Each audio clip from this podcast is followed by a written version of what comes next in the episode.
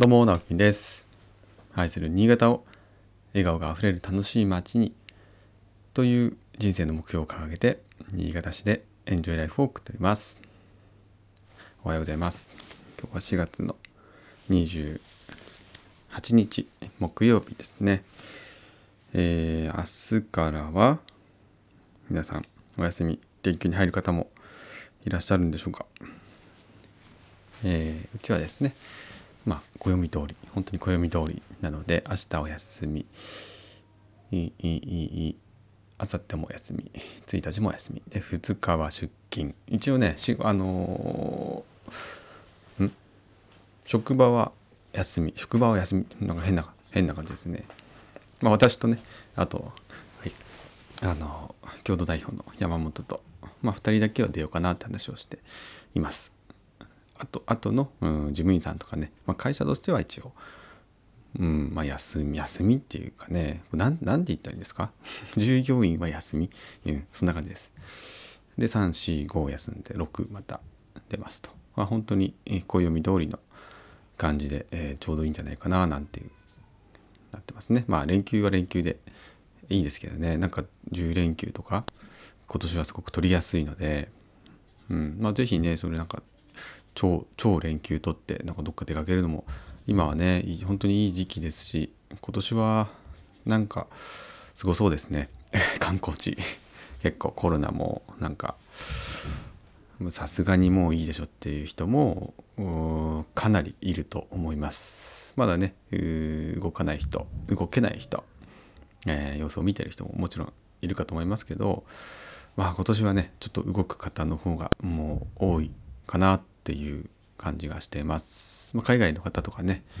えーもう受け入れも始まってますしまあ観光地としてはねやっとやっと今年はなんとかなるんじゃないかな なんていうふうに、えー希望を抱いている方もいるんじゃないでしょうか。まあそうじゃないとね本当に、えー経済やばいですよね。日本経済。私はあーそれは肯定派です。はい。はいということでえっと今日はですねうんまあこ今週はなんななんかこうあの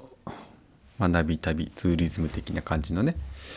えーお話をしてきました。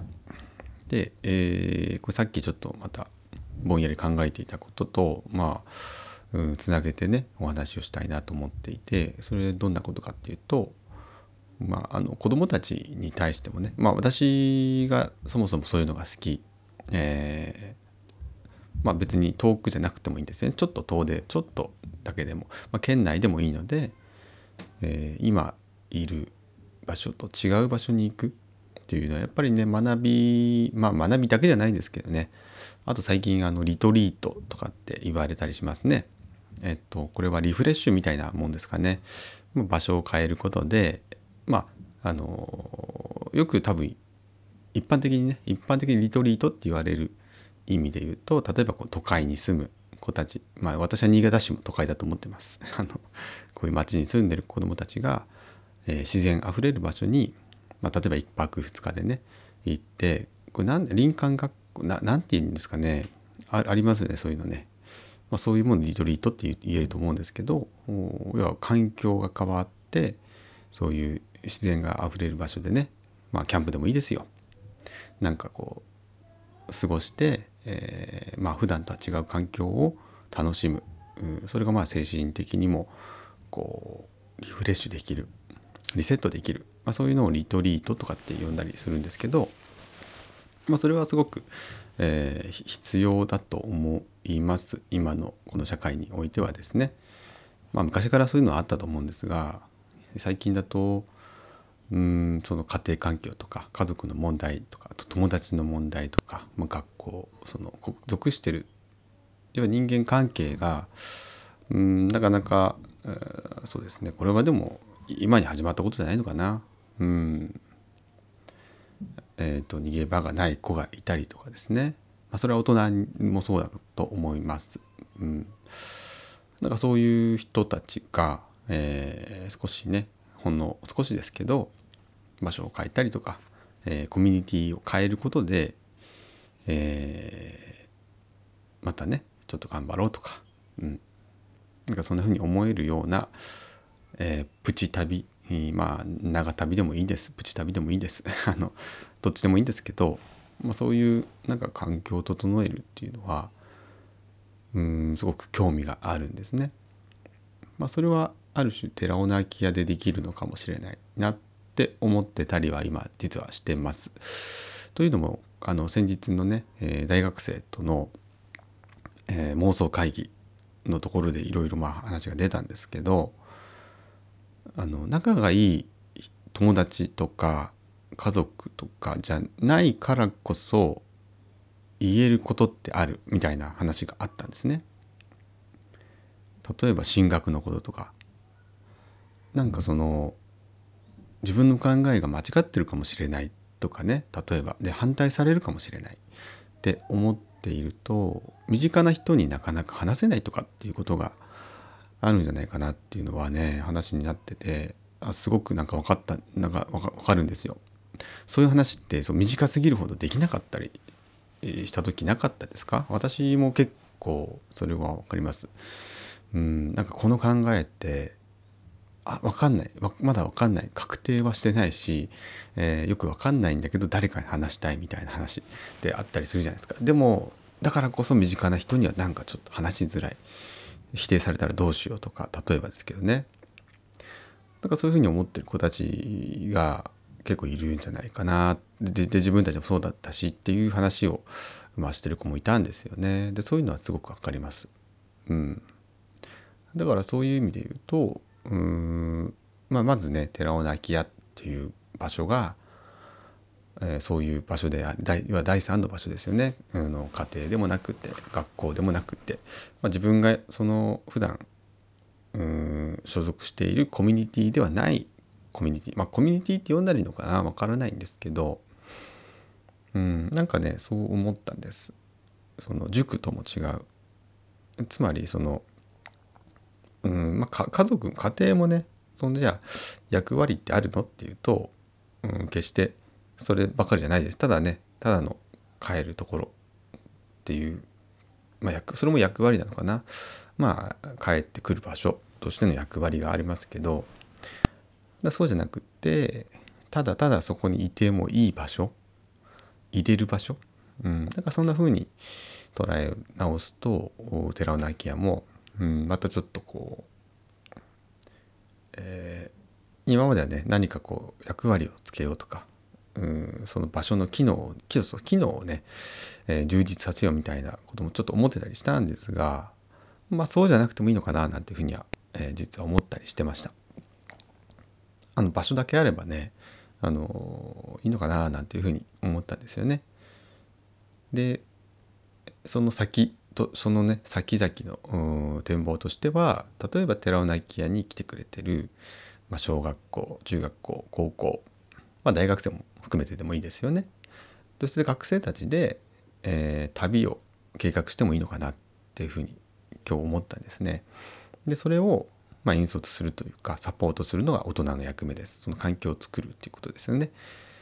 でど,、まあ、どこに行くとかは例えば子どもたちで話してもいいですし、まあ、エリアだけは例えば、えー、ここがここかここみたいな例えばですよ私の地元の魚沼とかあと最近行ってる阿賀町とかうん、まあ、田上の方とかでもいいですよね。なんかそういうこう選択肢はいろいろあって、まあ、修学旅行みたいなもんですよね。あのじゃあどこにするとかでじゃあじゃああのこういうとこ行こうかっていう旅のしおりは子どもたちに作ってもらうそれを1泊なり2泊なりで行くと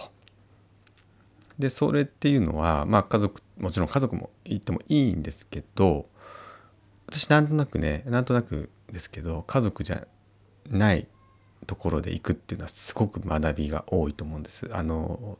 そもそも楽しい これ一番ですね。私も小学校の時に、まあ、これは今の話はちょっと違いますけどでも皆さんもあったと思います。バスでバスバス旅行？をね友達だけで行ってたんですよ。で行く先はあのあれです東京ディズニーランドです。ディズニーランドに1泊2日まあ結果1泊2日するんですけど車内泊みたいな感じですね。あの朝早くに出て、えー、バスでバスで行くんですよ。でそれはあの観光うん旅行会社の企画したものに、まあ、応募していくわけですけど友達ね45人で行ったんですよね小学校のまあもう45年生の時には行ってたかな何回か行きました。3回ぐらいは行きました。でめちゃめちゃ楽しいですね。めちゃめちゃ楽しい。もうね全部楽しい。バスの中も楽しいし着いてからはもちろん楽しいですよね。でまああのお昼ぐらいからは遊べるわけですよ。で半日遊んでで夜あの出るんですよね。夜出発して夜中こうずっと何て言うかな、えー、まあ、夜行バスみたいな感じになるんですよね。で、えー、こっちに朝方着くみたいなた多分ねそんなような工程だったと思うんですけどで日帰りじゃないですよね日帰りではとても行けないので結局1泊にはなるんですけどそれがね本当に楽しくてでまあディズニーランド自体もまあそれはテンション上がりましたけど正直ねそディズニーランドじゃなくても多分めちゃくちゃ楽しかったんですよ。うんまあ、まあ子供ですからね遊べるところあった方がいいっていうのはもちろんありますが例えばそれがうん、まあ、阿賀町だったりとか魚沼だったりその行く先がねちゃんとこう行く先があってアテンドしてくれる人がいてとか、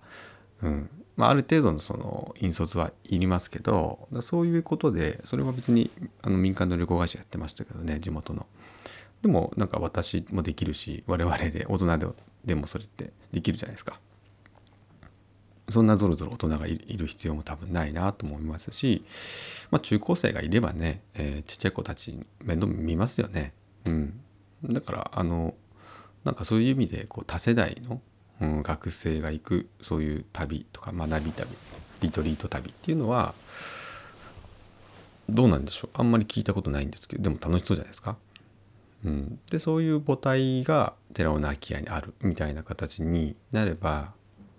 うん。ちょっと救われる子とかいるのかな？わからないです。救えるか救えないとかっていうのは、えー、ちょっとわからないですけど何かね悩んでるとかうん行き詰まっているような子とかね、えー、あとはちょっとこう視野が狭くなっちゃっている子とかをうん少しねこうほっと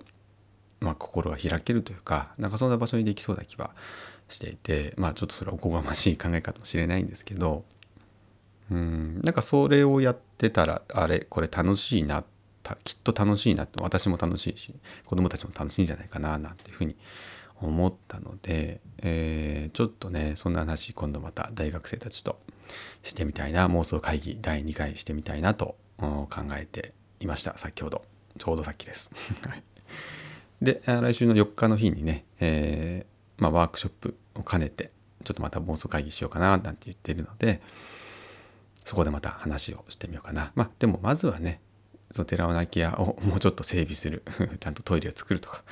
えー、内装をきれいにする外見をきれいにするなんかそんなのをねやっていった先には、えー、今年ちょっとそんなことももしかしたら、えー、できるのかなできたらいいななんていうふうに妄想しておりました。はい。で、これはね、なんかその これも昨日の話にもつながるんですかね。えー、課題を自分で見つけて自発的に課題を見つけたりとかしてで検証してでそれが仕事になるのかなっていうのはまあやっぱりやってみないと分かんないですよね。うん、別にこれ仕事と呼ばなくてもいいかもしれないです。なんて言ったらいいのかな。うん、まあ楽しいからやってるだけなんですけど、まあ、自分の子供たちももちろんですよね含めて、えー、なんかそんなことできたら楽しそうじゃないっていうようなお話でございましたこれは別にね、えー、この件に限らず皆さんも何かあるんじゃないかなと思います興味があることとか何か課題こういうこと課題課題っぽいなみたいな話を聞いたりとかするとそれに対してね大人ができることって多分いっぱいいっぱいあると思うんですよね。うん、それはまあお金かかることもあればかからないこともあるのでね皆さんも是非何かいろいろやってみたらいいと思います。はいということで、えー、今日一日張り切ってお仕事頑張れば明日から連休です。ね頑張っていきましょう最後の最終日木曜日ですけどね、えー、花花木 花金とは言いますけど花木とは言いませんか。はいということで、えー、今日も一日頑張りましょう。それではまたバイバイ。